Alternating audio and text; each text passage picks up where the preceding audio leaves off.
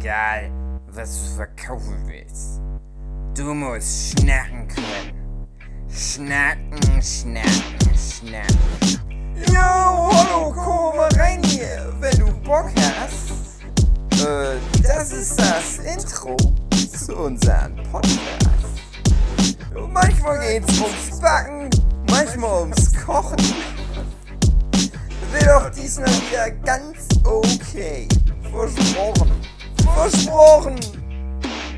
Guten Abend, meine sehr verehrten Zuhörenden. Herzlich willkommen zu einer neuen Ausgabe des Nerdchip Podcast. Oder Abschnacker. Abschnacker. Ach, schade. Ich dachte, wir machen, nachdem wir so lange, also ich war ja la lange nicht mehr dabei. Ihr habt ja, glaube ich, vorletzte Woche eine Folge noch aufgenommen. Ja. Kann das Weiß sein? ich Ja. nicht. War Weiß die ich gut? nicht. Ja. Weiß ich nicht. Doch. Haben wir eine Folge aufgenommen? Ja. Und was ging's denn da? Ähm, Valentinstag. Äh, war der Hugi nicht dabei? Korrekt. Nee, der ist doch ab ausgestiegen. Und Jochen war auch nicht Da ist doch dabei. jetzt gerade ja, ausgefallen. und dann- stimmt. Ja, stimmt. Ich erinnere mich. Ja, ja, stimmt. Ja, habt recht. Mit dabei David Fülecki, Ja. André Tier, ja. Malina, Ja. Katrin, Jochen Ja. und ich, Hugi. Und es ist so viel passiert, seit wir das letzte Mal zusammen Podcast aufgenommen haben. Hm. Äh, der Start des Dritten Weltkriegs, Hm. äh, das Ende von Corona. Hm. Aber ich finde, wir reden heute über was anderes, was Wichtigeres. Und das Mich. wäre? Hm. Ich. Ach so. Oh ja, ja. Stimmt. Das stimmt. Ich hatte nämlich ganz kurz auch Krebs, aber jetzt ist äh, schon wieder vorbei. So Aber du schnell kann es das so, gehen. als wäre das ein Witz. Nee, aber es war alles echt. Oha. Oha. muss Was mal kann man sich da vorstellen unter Krebs? Also, naja, äh, die Wissenschaftler unter euch werden sagen, das ist aber ja, war ja kein Krebs, weil äh, Krebs ist ja erst, wenn es sich ausbreitet. Ich hatte nur einen sogenannten Hodentumor im rechten Hoden. Oha. Ja, wenn's nur das ist. Hm. Und, Aber und ich kann den, unsere- weil du hast da fest dran geglaubt, der ist dann zurückgegangen? Genau, so funktioniert das ja. Ah. Das ist äh, Wissenschaft. Nein, also, das ist jetzt mal, ähm, äh, wie nennt sich das? Äh, Für unsere- Thema? für unsere Zuhörenden ist äh, Dienstleistung, Service-Dienstleistung, für die männlichen Zuhörenden. Oder ich sag mal, für alle Zuhörenden, die äh, Hoden haben. So ist die richtige Formulierung. Weil es ist so, ich kann es nur immer wieder sagen, vorbeugende Maßnahmen, also immer sich da mal ranfassen ab und zu, muss man mal machen. Check. Und ich habe das natürlich auch immer gemacht. Hm. Und äh, irgendwann dann so festgestellt, oh, der eine fühlt sich aber komisch an irgendwie. Anders als der Mhm. andere. Und dann Google. Und Google hat gesagt, ah, ja, Urologe. Aber heißt nicht immer, dass du Mhm. Krebs hast am Ende, wenn du googelst? Ja. ja, ja, nee, pass auf, André. Also, Google hat halt gesagt, ja, geht halt zum Urologen, Okay. weil das kann was sein. Das kann aber auch was, also, da hat er gesagt, es kann halt alles sein. Es kann auch eine Zyste oder irgendwie sowas ja, sein. so ein Apfelgebäck. Genau, oder äh, man hat gar, äh, gar nicht mehr einen richtigen Hoden, weil man aus Versehen als Kind schon einen anderen Hoden bekommen hat. Äh, so einen künstlichen Hoden. Nein, und die haben gesagt, ja, geht mal zum Urologen. Und der Urologe, das war das auch schön. Äh, ich war dann da und der meinte dann so, ja, also viele Männer in ihrem Alter, die wissen das gar nicht. Die meisten Männer wissen das nicht, aber Hodenschmerz ab 30, das ist häufiger als Kopfschmerzen bei Männern. Also machen Sie sich Äh. keine Sorgen. Das wage ich fast zu bezweifeln irgendwie. Machen Sie sich keine ich wette, der Sorgen. Urologe, der hat sich das nur ausgedacht, weil der unter chronischem Hodenschmerz leidet. Und er versucht jetzt dieses Gerücht zu streuen, um sich selber besser zu fühlen. Oder Weil Ja, der der will nämlich nicht zum Urologen gehen, deswegen. Der wollte mich nur Er loswerden. wollte Papierkram sparen. Ja, genau. Und äh, ich habe mich aber nicht abschütteln lassen. Ich habe gesagt, können Sie vielleicht dann doch mal gucken. Einmal nachgucken. Er hat gesagt, ja gut, machen Sie mal Motorhaube auf unten rum, einmal Hose ausziehen. Dann hat er mich mit so, also er hat gesagt, es ist äh, für Ultraschall äh, so Gel, Mhm, aber sagen wir mal alle. ganz ehrlich, ja. das hat sich angefühlt wie was anderes. Also Mhm. wenn ich auf einer Trage lieg Hose runter und voll mit so einem Zeug bin, da weiß ich doch, was los ist. Mhm. Na, jedenfalls hat er dann gefühlt Ultraschall gemacht und dann war es äh, also direkt nach so zwei Sekunden gesagt, ja, ist aber ein Tumor. Entschuldigung. dann, dann gleich einmal zum Kopfschmerzenarzt gegangen, weil du dann auch skeptisch geworden bist.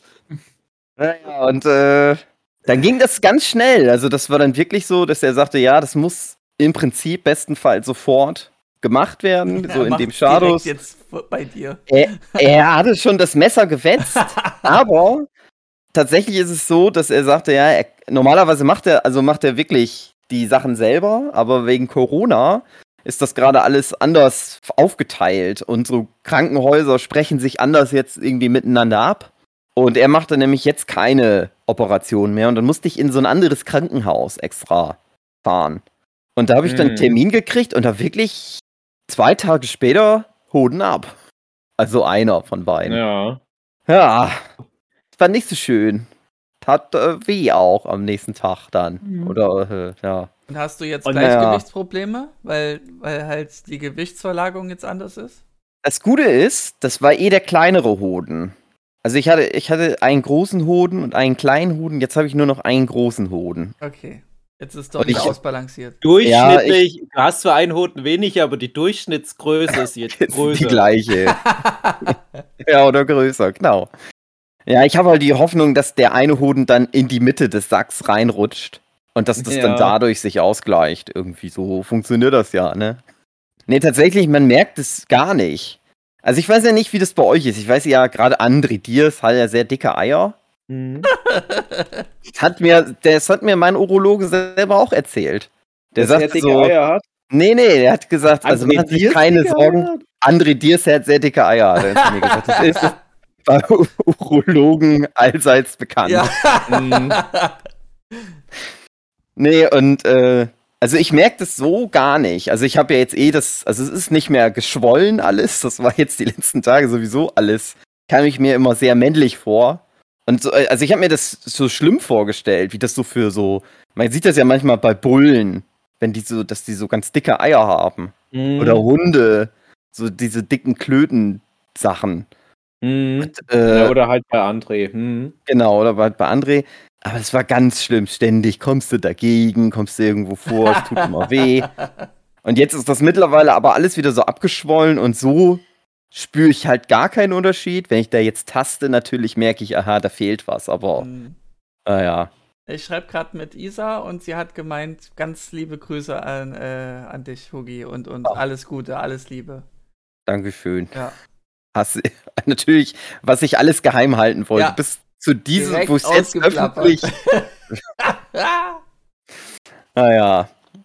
Nee, ja, und dann, dann war es vorbei. Also das Komische ist so ein bisschen, ähm, also das war eigentlich das psychisch belastendste, die ganze Kinderkrieg-Frage. Mhm. Mhm. Weil mein Urologe sagte zu mir, ja, mach dir da keine, machen Sie sich bitte keine Gedanken. Mhm. Äh, erstmal auf jeden Fall die Operation und danach kann man immer noch über Einfrieren nachdenken.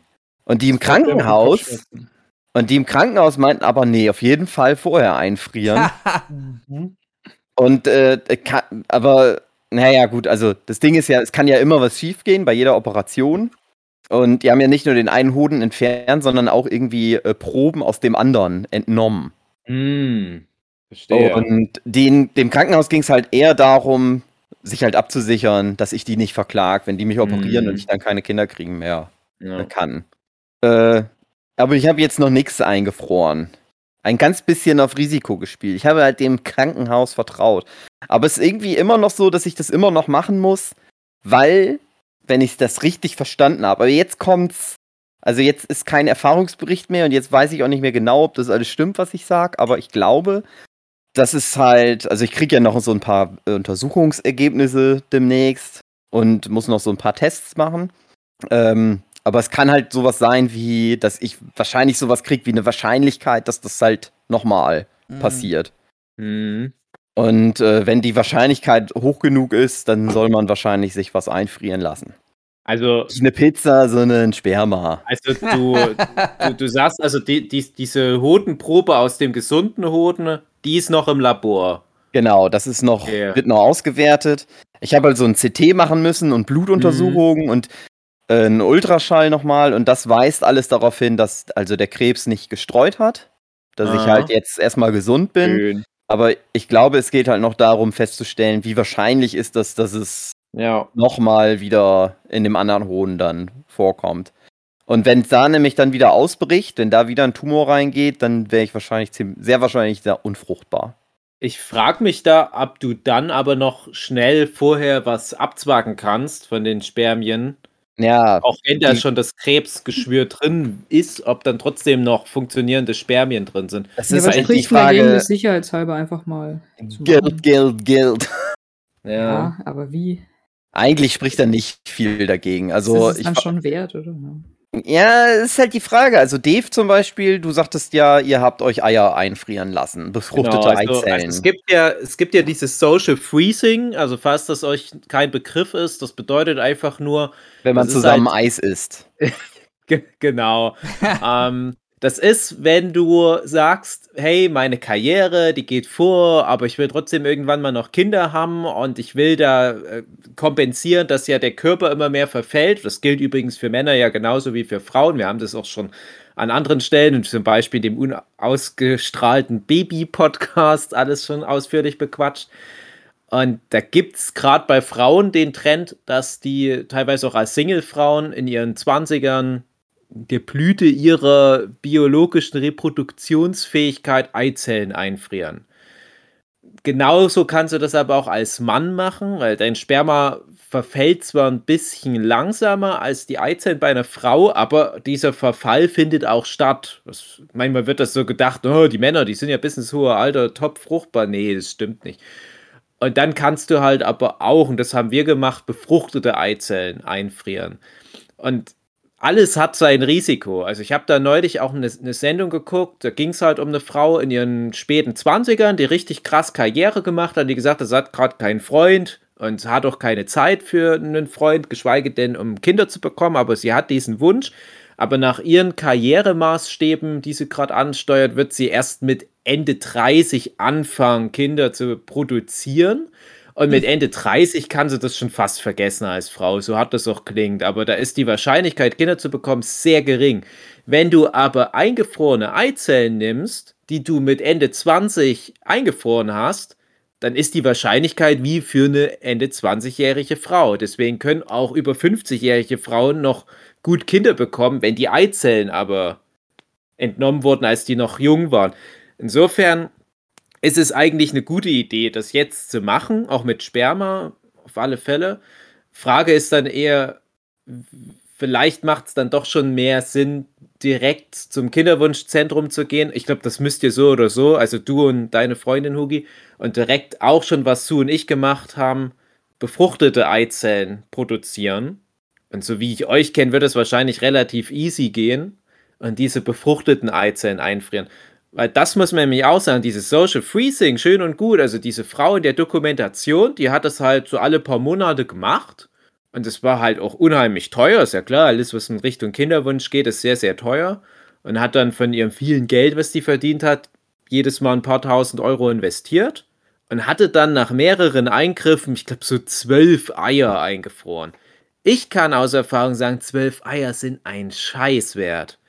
Wir hatten das mal bei einer künstlichen Befruchtung, das sind bei uns über 30 Eier nichts geworden. Mit einem Mal versucht, über 30 Eier zu befruchten. Nicht eins hat angeschlagen, nicht eins. Das bedeutet wiederum, wenn du ganz auf Nummer sicher gehen willst, musst du viele separate Spermapakete einreichen. Und wenn du dieses Fass erstmal aufmachst, es gibt auch für Sperma, damit das die bestmöglichen Stats hat, gibt es ganz viele Sachen, die du beachten musst. Zum Beispiel, dass du innerhalb von einem gewissen Zeitraum bestenfalls das angesammelt hast. Das darf nicht älter als fünf Tage sein. Das darf aber auch min, also weil es dann schon muffig wird und komisch riecht. Nein, aber dann sind dann halt auch wieder viele Dieses, tote Spermien äh, mit drin. Genau dieses Abwarten war auch so ein Problem oder war so ein Ding, warum ich mich halt gegen das erst was einfrieren entschieden habe, weil ich hätte halt erst warten müssen, weil ich natürlich nochmal vorher ordentlich, Ja. bevor, bevor ich dann diese Krankenhausuntersuchung hatte. Wusste ich ja, Ja. nicht. Ja, ja auch dann doch- auch wieder keiner. keiner. Also, Ah. gesunde Männer, die können jeden Tag ein paar Mal abspritzen und haben trotzdem noch genug gesunde Spermien, um jederzeit jede Frau zu schwängern. Ich kenne da mehr als genug in meinem direkten Umfeld. Unser lieber Freund Philipp Petzold ist ja, auch so einer. Bei mir ist so jemand, ich musste da wirklich, also ich musste da wirklich einen doppelten Handstand und einen fünffachen Rittberger machen, damit da mal so ein bisschen was bei rumkommt. ähm, das wäre dann halt ja schon wieder der nächste Punkt. Du weißt ja jetzt auch nicht, wie deine Spermienqualität ist. Und jetzt nur mal angenommen, die ist genauso schlecht wie meine Spermienqualität, dann kannst du aber schon mal ordentlich anfangen abzumelken und einzufrieren. aber auch wiederum, auch aus Erfahrung kann ich sagen, selbst wenn du ganz, ganz schlechtes Sperma hast, ein Kinderwunschzentrum kann selbst mit unbeweglichen, halbtoten Spermien noch Kinder zeugen. Also die haben ihre Mittel und Wege, aber du musst halt äh, separate Sperma-Spenden da ein, einfrieren. Weil sonst hast du, setzt du wirklich alles auf eine Karte. Also wenn du nur ein so einen Eimer dort in, den in das Gefrierfach neben die ganzen äh, Ed von Schlecks und Cornettos schiebst im Kinderwunschzentrum, dann wird das ja alles mit einmal aufgetaut und dann hast du nichts gekonnt. Ja, Da kannst du noch so viele Eier da reinschmeißen, wenn du Pech hast, ist dann die ganze Charge schlecht. Naja, schwierig, ganz schwieriges Thema. Also ich bin da ja eh äh, ganz anders nochmal voreingegangen. Ich hatte übrigens diese Hodenkrebsuntersuchung auch, die du hattest. Ich habe ja auch schon erzählt, dass das bei mir familiär ein Thema ist. Und als das mit dem Kinderwunsch losging, war das so ziemlich das Erste, was bei mir der Urologe gemacht hat. Ich ging hin, habe gesagt, ne, ich versuche es schon seit ein paar Jahren mit meiner Frau, kommt nichts bei rum. Direkt das Erste, was der gemacht hatte, kam seine Sprechstundenhilfe, 200 Kilo, Ex-Bodybuilder, hat mich von hinten geschnappt. Der äh, Urologe hat mir die Hose runtergezogen und richtig schön meine Eier und Prostata abgefingert. Alles voll, volle Verwöhnprogramm. Und da wurden aber zum Beispiel keine äh, Proben ins Labor, was das anbelangt, geschickt, aber ich musste dann halt schon Spermaproben abgeben. Und da noch rein medizinisch. Und das würde mich jetzt interessieren, müsstest du das auch schon machen, Hugi? Spermaproben Ja. abgeben? Nein. Weil Okay. die halt an dem Ultraschall konnte der schon sagen, das Ei ist hinüber oder ist nichts mehr. Da war Nee, ja, generell. Ich weiß nicht, ob, ob die Spermaprobe noch auch für den anderen Hoden irgendwie äh, eine Aussagekraft hat. Ja, nee, das wird dann, das ist dann erst jetzt sozusagen ein Thema. Oder die haben in dieser Probe vielleicht schon Sperma mit drin. Wenn die eine Gewebeprobe oder was genommen haben, dass die vielleicht gleich ein paar Spermien mit rausgeschnibbelt haben. Hm. Also jetzt, was äh, jetzt noch Ja, kommt. sozusagen. genau. Ja, ja, ja, ja, klar, genau. Die Okay, haben da ja, aus dem gut, Ei ja. irgendwelche Proben entnommen. Also. Ah ja, hm.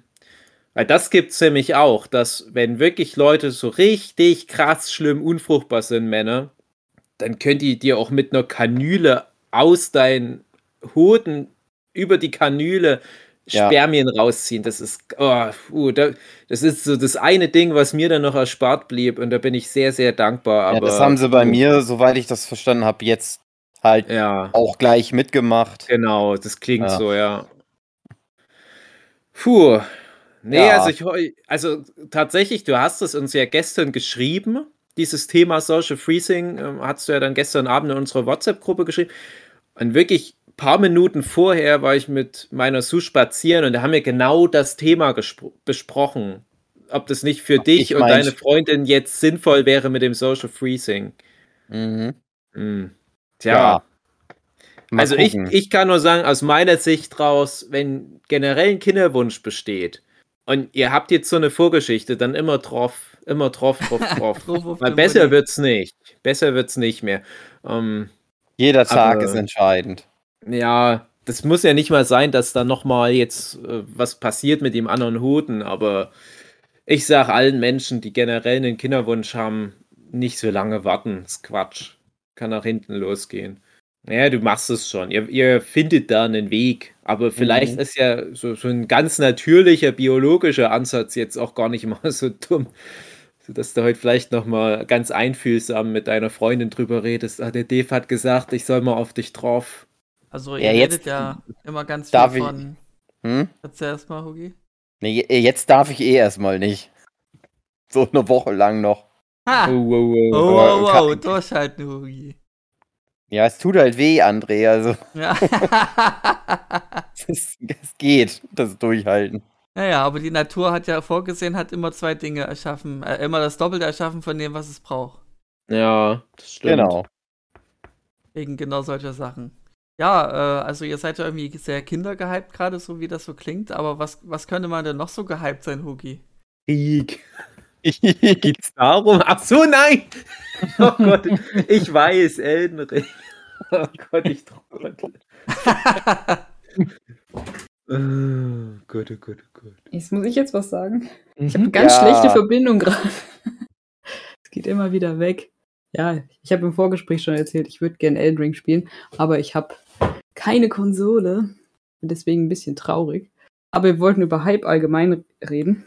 Ja, wir wollten darüber reden, über uns als Künstler, die wir manchmal den Hype mitnehmen wollen von irgendwas. Uns dann aber nie machen. Ja, viele Künstler, die haben sich ja darauf spezialisiert. Die sind halt Mhm. schlau, die genießen das Leben. Äh, Immer wenn irgendwie geiler, neuer, heißer Scheiß da ist, dann spielen die das oder gucken das an oder erleben das, wie auch ich denke immer. mir immer, habt ihr es gut? Ja, machen geiles Fanart und kriegen eine Milliarde Likes und Geld irgendwie, wie auch immer das funktioniert, weiß ich ja nicht. Und wir kriegen das nie hin, weil Mhm. wir einfach zu, also bei mir ist es auch, nee, eigentlich ist es halt keine Zeit.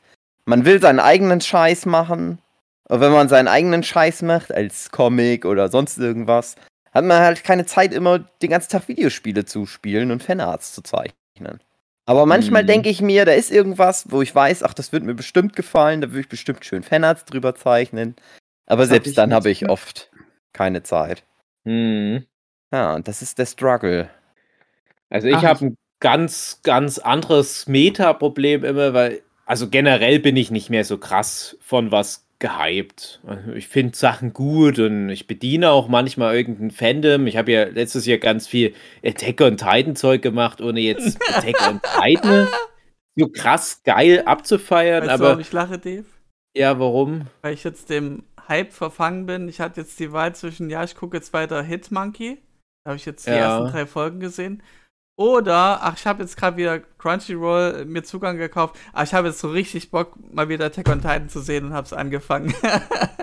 und Also hast du das generell das erste Mal so, so richtig Nein, angefangen? Also, nee, nee, ich kenne ja bis zur zweiten oder dritten Staffel kenne ich ja alles. Mhm. Ja, das war jetzt eine schöne Fügung des Zufalls, dass du das erwähnst. Aber damals haben die Ja, einen aber Hype drum gemacht, äh, dass sie gesagt haben, die wollen ja nur eine Staffel rausbringen. Äh, damit Ja, sie den also Manga jetzt- ankurbeln. Ja, ob das jetzt der Hype war, weiß ich nicht. Ich glaube, der Hype war halt eher, dass das viele Leute halt einfach nur cool fanden, weil es brutal ist und weil da so Monster Ich vorkamen es so immer ein noch Scheiß. gut. Ja, das ist ja auch egal, darum soll es mir jetzt gar nicht gehen. Mir, mir geht es jetzt gar nicht um die Qualität an und für sich von, von Attack on Titan. Ja. Mir geht es halt nur drum, ich bin halt da nicht so reingekommen, aber ich habe trotzdem dieses Fandom letztes Jahr sehr erfolgreich bedient. Natürlich in Kombination mehr mit One Piece, was ich wirklich auch gerne mag. Wo aber auch mein Hype bei Weitem nicht mehr so groß ist wie vor 10, 20 Jahren. Ich war wirklich mal richtig, richtig heftig One Piece-Fan. Und ich denke mir aber auch, ja, es, es lohnt sich, das mal zu machen, weil letztes Jahr diese Kombination aus One Piece und Attack on Titan, das hat sich sehr gelohnt. Die, die Leute, die Fans, die waren da auch sehr dankbar. Und das hat dann wiederum bei mir dazu geführt, dass ich dachte, oh, jetzt noch mehr solche Dinge abfrühstücken. Aber ich mache das halt nicht, wenn ich das nicht auch prinzipiell gut finde. Ich fühle mich dann auch immer ganz schlecht, wenn ich Fanarts mache, zu was, was ich Ja. schlimmstenfalls gar nicht kenne. Oder Ja. ich kenne es, aber ich finde es nicht ganz so gut. Und jetzt kommt aber das andere Ding. Ich, selbst wenn ich was gut finde, ich habe dann an einem gewissen Punkt immer das Gefühl, aber ich muss doch eigentlich meine eigenen Sachen groß Mhm. machen. Ich muss doch versuchen, ich, klar werde ich nie Attack on Titan vom Hype her erreichen mit meinen Sachen, die ich kreiere, aber ich kann auch nicht meine ganze Energie und Zeit nur in sowas reinstecken, ohne nebenbei an meinen Sachen zu arbeiten, wenigstens so einen kleinen Hype zu generieren. Dann fokussieren. reicht. Ja. Also ich hatte jetzt schon länger mal Bock, äh, so ein Souls-Game zu spielen, weil ich ja echt keins davon gespielt hatte bisher. Und jetzt ist das rausgekommen, was ich auch nicht wusste, weil ich habe das nicht verfolgt. Und jetzt habe ich halt wirklich mega Bock drauf. Ich habe übrigens immer jetzt, wo es immer nur um Elden Ring, Elden Ring ging, gedacht, das ist der Name der äh, Herr der Ringe Serie, Serie. Serie genau. Der was? Der neue Der Herr der Ringe Ringe-Serie. Von Amazon, die Ja. bald geplant ist. Nein. Nein. Aber es Ähm, ist natürlich darauf ausgelegt, dass genau sowas passiert. Ja, das der ist ja mit George R. R. Martin zusammen gemacht. Und ich denke schon, dass die ganz bewusst so einen Titel gewählt haben, um halt Herr der Ringe gleich. ähm, Was ist? so, ach, Seid ihr? ja, irgendwie. Seid ihr, habt, hört ihr uns alle, hören wir uns alle gegenseitig so schlecht? Ja, anscheinend. Das war. glaub Ja. schon, ja. Ganz kurz mein Internet. Jetzt bin ich wieder da. Ich höre Ja. euch alle gut. Ich habe nur gerade gar niemand mehr gehört. Und ich dachte Ist einfach wieder- nur, ihr habt keinen Bock Ist mehr. das wieder äh, Discord-Dienstag, so Chaos zu verbreiten? Mhm. Also ihr seid ständig weg, ich habe echt Ja, Dave, Ja. ähm, fang doch mal an. Probleme. Ja. Ich hatte nur gesagt, dass, dass Nee, der Minute Name ja. der Aufnahme. Also okay. Hallo, herzlich willkommen zu entweder Abschnack oder Nerdship Podcast. Jetzt sagt der André Abschnack und dann sagen Ja. wir auch nö. Oh nö. ja, dann erzähl weiter. Ob die redet schon die ganze Ja, Zeit, man okay. hört ihn halt nur nicht. Stimmt. Also Nein, ich bin doch gar Ach so. nicht dran. Ach so. Was ist denn hier los? Ich habe doch nur gesagt, dass Elton Ring vom Namen her natürlich genau diesen Effekt hervorbeschwören will, Ach so, den dass es wie die. Serie klingt, okay. Nee, Ja, aber dass es haben- halt wir nach Herr haben- der Ringe klingt. Wir haben genau das gegenteilige Problem. Ich hatte jetzt, ich hatte ja sehr viel Zeit, weil ich nur im Krankenhaus war und irgendwie nichts machen konnte den ganzen Tag, außer Internet, irgendwelche Sachen angucken. Und ich habe mal wieder ein bisschen fest und flauschig gehört. Und die hatten Ja. jetzt eine, die hatten jetzt eine Folge, die hatten eine Folge, wo sie mal so das Thema Transmenschen anging, wie die beiden als weise Cis-Dudes äh, halt dieses Thema mal besprechen könnten. Und waren dann sehr schlau, weil die halt gesagt haben, ach, können wir ja gar nicht so richtig besprechen. Wir müssten uns dann mal einen Gast dazu holen. Und wir selber thematisieren das erstmal nicht, sondern warten das so ab. Habe ich gedacht, ach, nicht schlecht. Also und dann direkt in der nächsten Folge haben sie ihren eigenen Ratschlag ignoriert, haben Ja. das angefangen, haben sich komplett zerstritten. Ha! Und die hatten das Problem, dadurch war das sehr anstrengend, dass die sehen sich ja gegenseitig, weil die halt so chatten mit Bild. Mhm. Und es war die ganze Zeit so, dass Olli Schulz sich irgendwie aufgeregt hat, weil Jan anscheinend irgendwas gemacht hat, mit den Augen gerollt oder mit dem Kopf geschüttelt. Man konnte das aber als Zuhörender gar nicht nachvollziehen, was eigentlich das Problem ist, warum die sich anschreien die ganze Zeit. Ha! Und wir haben genau das. hochgestachelt. Und, ja, genau. Und wir haben jetzt so das gegenteilige Problem, dass wir uns nicht sehen können und aber auch teilweise nicht hören können und nie weiß einer, wann Ja. er oder sie was sagen soll. Naja, meine Frage wäre jetzt gewesen, auch passend zum Hype-Thema. Also ich habe es sehr gut mitbekommen und, und Isa kennt also äh, auch jemanden, den, der das gerne spielen will. Ging um den Hype, ich denke mal, der ist noch Bestand, um, ähm, ja toll, jetzt ist in dem Moment mir der Name nicht mehr eingefallen. Ähm, In Ring. nee, davor, also Pokémon Violet, Pokémon Scarlet. Nee, die sind frustriert, dass die, die Server gerade nicht so richtig laufen und dann überlegen, Elden Ring zu wechseln. Äh, ich will gerade echt sagen, Genshin Impact. Nee, das ist schon vorbei, der Hype wahrscheinlich. Lost Ark. Lost Ark, danke, Jochen. Ich wollte jetzt gerade recherchieren. Nee, Lost Ark ist es, so eine Art Diablo-Verschnitt würde ich es jetzt mal nennen. Und da wäre Hm. meine Frage, habt ihr davon was mitbekommen? Noch Nö. nie was von gehört. Das zu Alles, wieder. was sowas ist, was so endlos Sachen sind, da bin ich so eh raus. Das ist alles gar nichts. Ja. Okay. Ich finde das interessant, aber ich bin auch froh, dass das bei mir zum Glück gar nicht mehr anschlägt, dass ich da überhaupt keinen Bock mehr habe. Ich weiß noch, als ich angefangen habe mit Internet, da war Ragnarok Online das große Ding. Könnt ihr euch daran noch Mhm. erinnern? was? Da habe ich Nee. aber auch, also da hat mir das letzte Hype-Thema, bei dem ich ja mitgemacht habe, äh, war Last of Us 2. Mhm. Mhm. Und irgendwie hat mich das Spiel kaputt gemacht für, für alle so Open-World-Spiele und so alles, wo du wo kein Ende findest und wo du tausend Sachen machen kannst und alles Mögliche und deine eigentliche Mission dann überhaupt nicht mehr machst. Also gi- ging mir schon bei Skyrim so, habe ich nie durchgespielt. Äh, die Fallouts, die habe ich zumindest durchgespielt, aber da ist auch so viel Content, wo man nicht alles mitkriegt.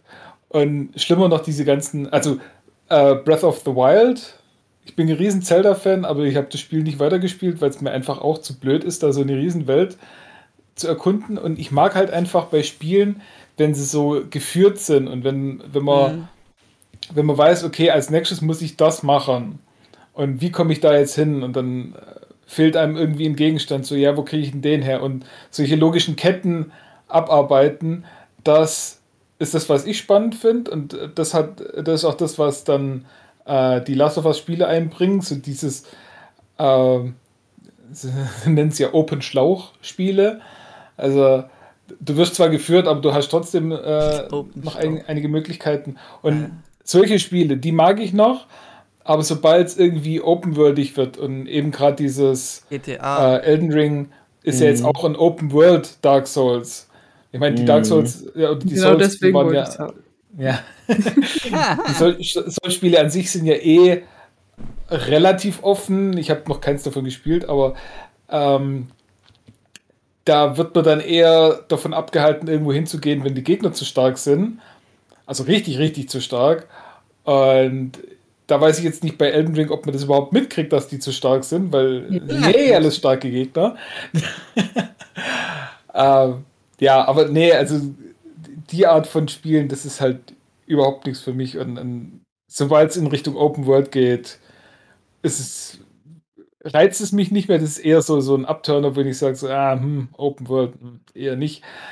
Und ganz schlimm die ganzen äh, Multiplayer-Online-Spiele überhaupt keins davon, was mich in irgendeiner Form. Das interessiert mich auch überhaupt nicht, aber jetzt einfach mal so ewig rumlaufen und erkunden hätte ich jetzt Bock ja, ich denke mal, so genau die Macher das. von Elden Ring, die haben sich gedacht, wir müssen jetzt hier die krassesten Genres nehmen, die am beliebtesten waren und das war halt eben ähm, Dark Souls Formel, an sich das, äh, die Lizenz von, von Herr der Ringe und dann halt noch Open World.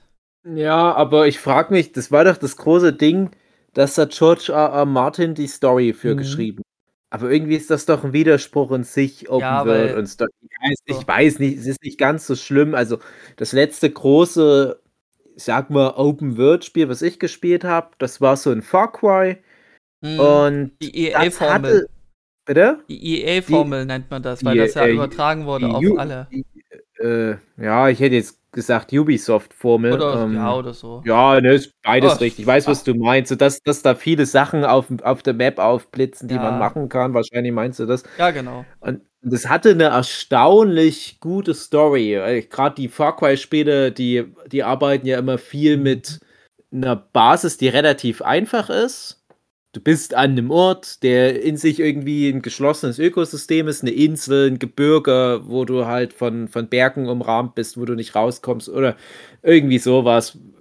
Und dann hast du immer einen starken Antagonist und den musst du aufhalten. Und dann kannst du sonst was auf der Insel machen, aber du musst halt immer wieder regelmäßig zu deinen Story-Missionen und dann hast du dann aber auch richtig komplexe, lange Story-Stränge dass du das Gefühl hast, okay, das, das, das harmoniert schon. Es gibt halt auch richtig viel Open-World-Ansätze, wo du nur so rummeanderst, wo du dann schon gar nicht mehr weißt, wo es hingeht. Mhm. Und das ist halt irgendwann mal so in, in die Singleplayer-Erfahrung mit, mit eingegangen. Und das befürchte ich halt bei sowas wie Elden Ring, dass dann halt immer mehr so, so dieses MMORPG-Feeling darüber schwappt. Weil ich hatte das das erste Mal ganz krass bei Final Fantasy jetzt muss ich überlegen, bei 12, Final Fantasy 12, für mich waren immer die Final Fantasy Spiele so die ultimative Story-Erfahrung. Du gehst linear durch eine riesige, komplexe Story und dann kam Final Fantasy 11 und hat es aufgebrochen und für mich war das damals ganz schwer zu fressen, dass auf einmal ein Haupttitel der Final Fantasy Reihe äh, ein MMORPG war, was per se nicht mehr so krass Fokus auf Story hatte, weil es einfach nicht funktioniert. Und weil das so gut funktioniert hat, aber finanziell haben die gesagt, ja, dann machen wir auch jetzt die normalen Final Fantasies ein bisschen mehr so vom, vom, von der Erfahrung her. Für mich war das ein bisschen der Tod der Reihe. Also ich habe dann noch irgendwann mal aufgehört mit Final Fantasies. Ich weiß, die sind immer noch wohl gut aber oder sehr gut. So, dass sie sich immer wieder probiert haben, was Neues reinzubringen? Ja, was Neues reinzubringen, ja, aber äh, die sind zumindest, was mein Geschmack anbelangt, immer mehr von dieser starken narrativen Singleplayer-Erfahrung weggegangen. Und mhm. klar, meanderst du viel in einem Final Fantasy-Spiel rum, aber die Frage ist, ob du rummeanderst mit einem kleinen, schön geschlossenen äh, Sidequest oder ob du rummeanderst, weil, weil du im MMORPG-Sinne rummeanderst. Mhm. Und das ist aber umso trauriger, wenn das per se ein Singleplayer-Spiel ist. Weißt du, wie ich meine? Ja. Weil es gibt gewisse Mechaniken, die machen schon Sinn in dem äh, Spiel, was du Multiplayer mit vielen Leuten auf der Welt spielst, dass du dann halt gemeinsam irgendwie tausend Wildschweine tötest oder so. Oh das ist aber was Grinden. anderes, wenn du alleine tausend Wildschweine grinden, tötest. Ah, das ist ekelhaft. Ja, und, Nee, und also- so wurden dann die Spiele immer mehr. Also gerade Final Fantasy XII war dann schon richtig heftig. Ich hatte dann noch irgendwie komplett den, den Faden ständig verloren. Ich wusste gar nicht mehr, wo es so richtig hingeht. Und wenn dann wieder Story kam, dann war das auch nur so wischiwaschi, hatte ich das Gefühl. Mhm. Also ich bin da schon eher auf deiner Seite und auch auf der von Jochen. Ich will ein Ende haben. Aber so Und das ist aber das, World wo Konzept Spiele hingegangen finde ich nicht sind. verkehrt, solange die Story vorangetrieben wird. Aber so MMORPG ist halt echt Ja, nicht aber meins. widerspricht sich halt meistens. Das ist halt das Problem. Also ich Ja. kenne wenige Open-World-Spiele, wo ich sage, die haben sowas wie eine gute Story. Mhm. Ja, also es, es ist ja eh eine Definitionssache, ab wann sagt man, das ist jetzt schon Open Ja, World. ich glaube, da ist Sandbox. der Hauptfokus eher so Jagen und Sammeln und so ein Kram. Also, wo ich es wirklich Ja, gut fand, ich war hätte- ähm, Horizon ich Zero hätte- Dawn hat mir sehr gut gefallen. Hm. Ich hätte gerne, das passt, André, zu unserer Folge Ja. über Videospiele, Schön. die wir mal gemacht haben. Weiß ich ja gar nicht, ob es das gibt. Äh, ein Open-World-Spiel, wo du aber gar nicht so irgendwie besonders kämpfen musst oder so, sondern wo du einfach rumläufst und äh, erlebst da einfach irgendwelche Sachen. Also es gibt Animal ja keine. Crossing. Ist das so? Ähm, Ich glaube schon. So Outer Wilds. Outer Wild, das ist doch das äh, Weltraumspiel, oder? ja, genau. Ich dachte, da gibt es fast gar keine Story, weil das so alles nur random generated. Nee, nee, das Ist- ist überhaupt nicht random generated, das ist das Gegenteil von random Ach, Outer generated. Wilds, nee, ich hab, ähm, äh, an was habe ich denn gedacht? Äh, es gibt ja dieses, wo du so in die, in, ins Mittelpunkt des Universums reisen musst. Und Ach da ist ja. das ja alles. Meinst du äh, Spawn? Sport, Nein. Ja. Nein, ich Das Nee, meine du, du no. Man's Sky. Du musst No Man's Sky, Sky? meinte ich, Ja. genau. Ja, Outer Wilds habe ich zumindest schon mal angefangen. Also nicht selber, ich hatte nur mal so ganz kurz in so ein Let's Play reingeguckt und habe gedacht, ja, das ist geil, das würde ich gerne mal spielen. Hm. Stimmt. Ach ja, eines Tages, wenn ich in Rente Aber gehe. Naja, das denk, ist halt das- das Ding. Ich denke, dass das äh, ein Großteil der Faszination sein kann für die Leute, wo es mögen, von Elden Ring und ähnlichen Spielen einfach die Welt zu entdecken. Also da geht es dann wirklich nicht darum, irgendwie einer Story zu folgen und dort, dort irgendwie, ja, als, als ähm, wie sagt man, als Akteur die Welt zu beeinflussen, sondern äh, da geht es ja wirklich nur darum, überleb und komm durch. Und Ja. Äh, entdecke quasi die Geschichte der Welt dadurch liegen und da dir dann irgendwelche Geschichten dazu ausdenkst oder eben äh, was auch ganz stark ist über, äh, über irgendwelche Gegenstände, Texte, wo du dir dann der Ring von so und so, der in der Schlacht von da und da gegen den, den verloren hat und so weiter. Und dann kriegst du irgendwann nochmal den linken Federhandschuh von irgendjemand, wo du dann auch merkst, ah ja, dies waren die zwei, wo miteinander da und da gekämpft haben und dadurch ist irgendwie was sowas entstanden. Also sowas dann zu entdecken und zu entschlüsseln und zusammenzuführen und da dann dir quasi die Welt zu erschließen, das kann schon spannend sein, aber das ist mir dann zu wenig, was so ein Spiel mir dann gibt. Hm. Mhm. Die Frage ist halt auch, wenn ich das jetzt so höre, wie jetzt das Spiel geworden ist und ich halte mich weitgehend zurück für den Fall, dass ich es mir irgendwann mal in zehn Jahren selber hole. Das ist jetzt nicht mal unbedingt übertrieben. äh, will ich jetzt mich gar nicht so viel damit beschäftigen, aber ich war überrascht, dass es halt jetzt dieser Ansatz ist, dass es halt so, so ein Open-World-Ding geworden ist, weil ich dachte, das wird das heftigste Storyspiel, eben wegen George R. R. Martin als Autor dahinter. Und so wie das jetzt klingt, ist das für mich wie die Verbindung zwischen Herr der Ringe und Silmarillion. Ich hatte so mehr was in Richtung Herr der Ringe erwartet, so linear da irgendwie durchgefädelt werden. Dafür hast du halt eine richtig krasse Story. Jetzt klingt es aber mehr nach Silmarillion, weil das ist ja genau das, was jetzt Jochen erzählt hat. Du hast da diese große, komplexe Welt, das ist ja vielleicht ein George R. R. Martin, das macht er ja gern, das hat er ja auch für Game of Thrones gemacht. So ganz viel komplexes, äh, historisches Zeug für diese Welt gebastelt hat. Und jetzt könnt ihr das alles so bausteinmäßig nehmen und überall auf diese Map verteilen. Hier ist ein Dungeon, da packen wir hier Hinweise hin auf dieses geschichtliche Ereignis. Ich weiß ja nicht, ob das Spiel jetzt wirklich so ist. Also für mich klingt es halt so, dass das so ein gespieltes Silmarillion ist. Und das wäre für mich ein krasser Abturner, aber ich weiß halt auch, und das haben wir auch schon häufig gehabt, wenn ich sowas spiele, funktioniert es halt für mich trotzdem. Ähm, Es hat halt ja- nur keinen großen Wert letzten Endes, weil ich weiß genau, ich spiele das dann, bin dann voll drin und ähm, so sind zum Beispiel auch die Far Cry-Spiele. Die haben dann halt auch ganz viel dieses, dieses äh, Storytelling über irgendwie Briefe und Ja. Hinweise und so optische Sachen. Und ich bin durch mit dem Spiel und weiß nichts mehr davon, Ja, das weil, es, stimmt. weil es einfach nicht nachhaltig ist. Aber wo du sagtest, es gibt ja bestimmt auch trotzdem welche mit guter Story, würde mir jetzt halt zum Beispiel The Witcher einfallen. Ja, würdest du sagen, dass das, dass das Also- so Open-World-mäßig dann ist? Ja, doch schon. Also The Witcher 3 auf jeden Fall. ähm, aber storylastig war es schon sehr und mir gefiel das auch sehr gut, diese ähm, Add-ons nenne ich sie jetzt mal. Die hatten eine echt gute Story. Also so, finde ich sogar Mhm. besser als das Spiel, dav- also die, das Hauptspiel. also Mhm. es, und, und die sind beide so unterschiedlich, die, die Add-ons, dass, dass ich nicht mich entscheiden könnte, was es besser war. Weil die so verschieden sind und trotzdem gut. Mhm. Ja, klar, also es muss sich ja auch wirklich nicht widersprechen, aber du musst halt wirklich äh, einen Weg finden, dass die, die Spielenden dann auch mal bei der Stange bleiben. Also das war zum Beispiel auch bei den Far Cry-Spielen, war es auch so, dass die, Mhm. äh, nicht, nicht bei Far Cry, bei, bei Fallout, dass dann die Add-ons, die haben dich gebunden. Und ich, ich weiß nicht, wie es bei den Witcher-Spielen ist, aber ich glaube auch so, dass du, wenn du dann die Add-on-Kampagne anfängst, dann bist du da auch irgendwie drin. Also, äh, dann ist so die Idee, dass du die nicht ständig wieder verlässt. Mhm. Also es ist nicht so, dass dann halt irgendwie auf der Map drei neue Berge erscheinen, sondern hier hast du halt einen Storystrang und wenn du da jetzt so den anfängst, dann ist es auch so gedacht, dass du den dann am Stück durchspielst. Mhm. Ja, Also eine Naja. lange Quest sozusagen annehmen. ja, ja, genau. Also bei Fallout 3 zum Beispiel war es dann wirklich so, du warst dann auf einem Alienschiff zum Beispiel in einer der Add-ons.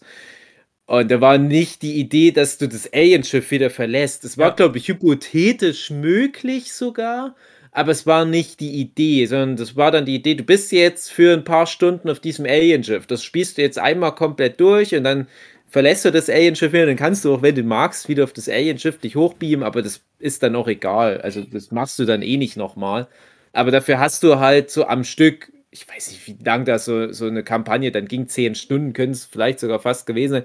Da hast du wirklich für die Zeit auch ein ganz eigenes Spielgefühl, weil du dann im Weltall bist. Und das ganze restliche Spiel war halt nicht im Weltall. Und das war schon interessant.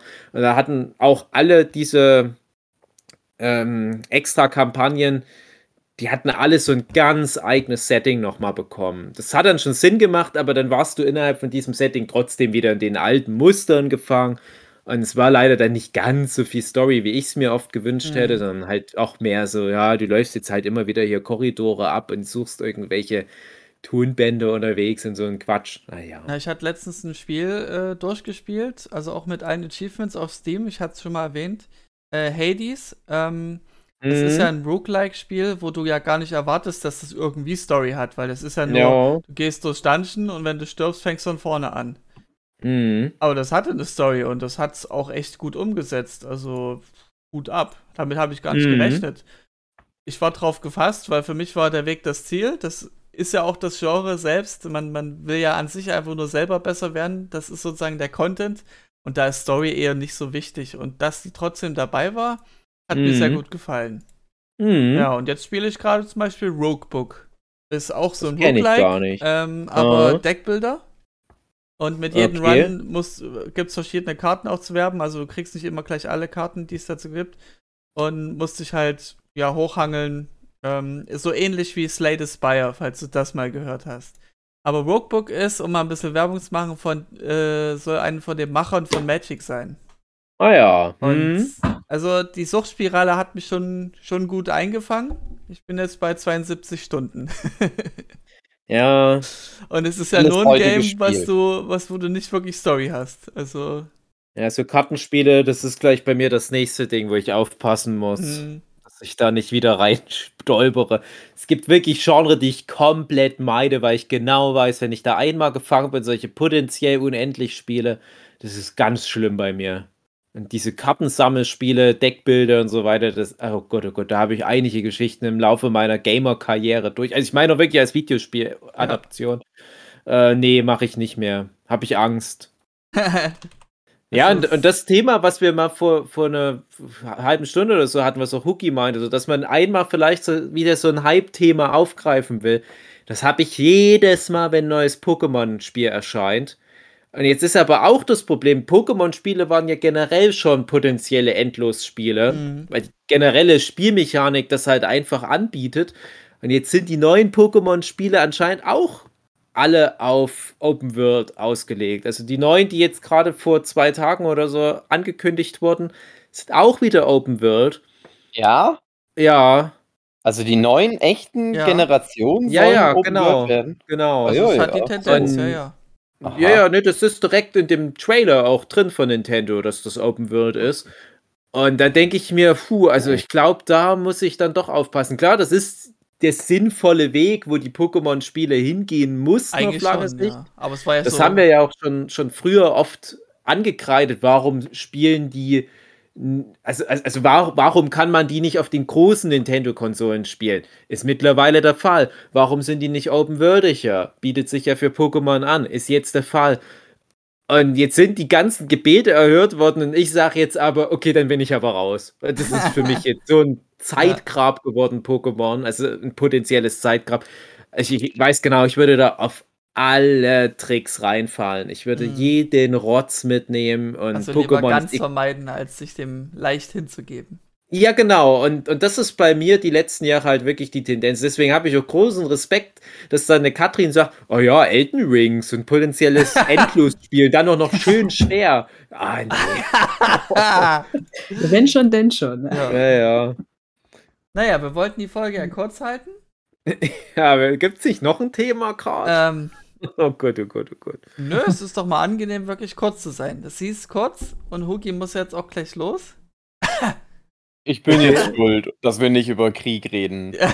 nee, ich find's gut. Das hat Isa zum Beispiel angemerkt, dass es ähm, nicht immer Thema sein sollte. Und wir werden schon genug befeuert von dem Thema. Warum müssen wir das jetzt hier auch noch ausbreiten?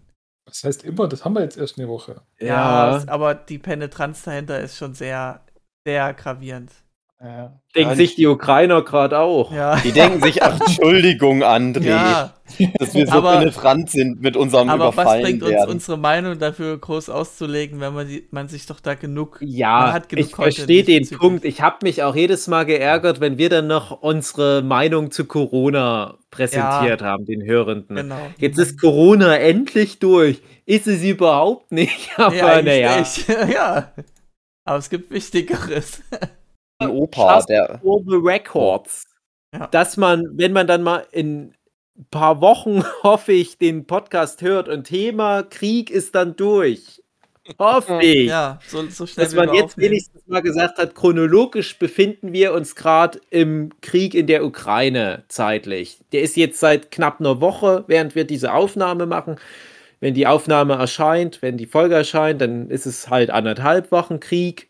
Und aktuell sieht es leider nicht so aus, als wäre das was, was in ein paar Wochen eine veraltete Referenz ist. Hm, Bei Corona damals auch oft angemerkt, ja, wenn ihr das in ein paar Monaten hört, dann wisst ihr vielleicht schon gar nicht mehr, worum es geht. Und ja, jetzt ja nicht so ausartet. hm. Ähm, Dave, äh, wir müssen wirklich die Folge beenden. Weil ich habe okay. immer mal Abbrüche. Das ist echt dann auch frustrierend für den Ja. Zuhörer. Ja, ich weiß. Ich hatte es von das erste Mal, als Jochen was gesagt hatte. Ja, da hat er dann auch kurz eine Auswahl gehabt. Und Oh deswegen nein, das äh, war doch alles so wichtig. Ja. war bei mir nur. Ja. also sehr witzig, in dem Moment, wo du das erklärst, genau hast du dann eine Auswahl gehabt. So wie jetzt wohl gerade. Hallo. geht's Hallo. Ihnen? Ja, also wir müssen das jetzt hier beenden. Hallo, Das ist. Discord Ja. hasst uns einfach. Ja, Ja, irgendwas ist Discord Irgendwas ist- Das ist halt größte Discord Problem Dienstag. der Menschheit Ja, ja. ist nicht Krieg, sondern dass Discord immer so schlecht ist. genau. Das stimmt, das stimmt. Mit diesen Worten, liebe Zuhörende. Ich wünsche euch auch nächste was. Woche. Ich bin jetzt doch direkt raus. Ich fange jetzt nicht noch an mit Nachgespräch. Gut. Tschüss. Tschüss. Oh. Tschüss.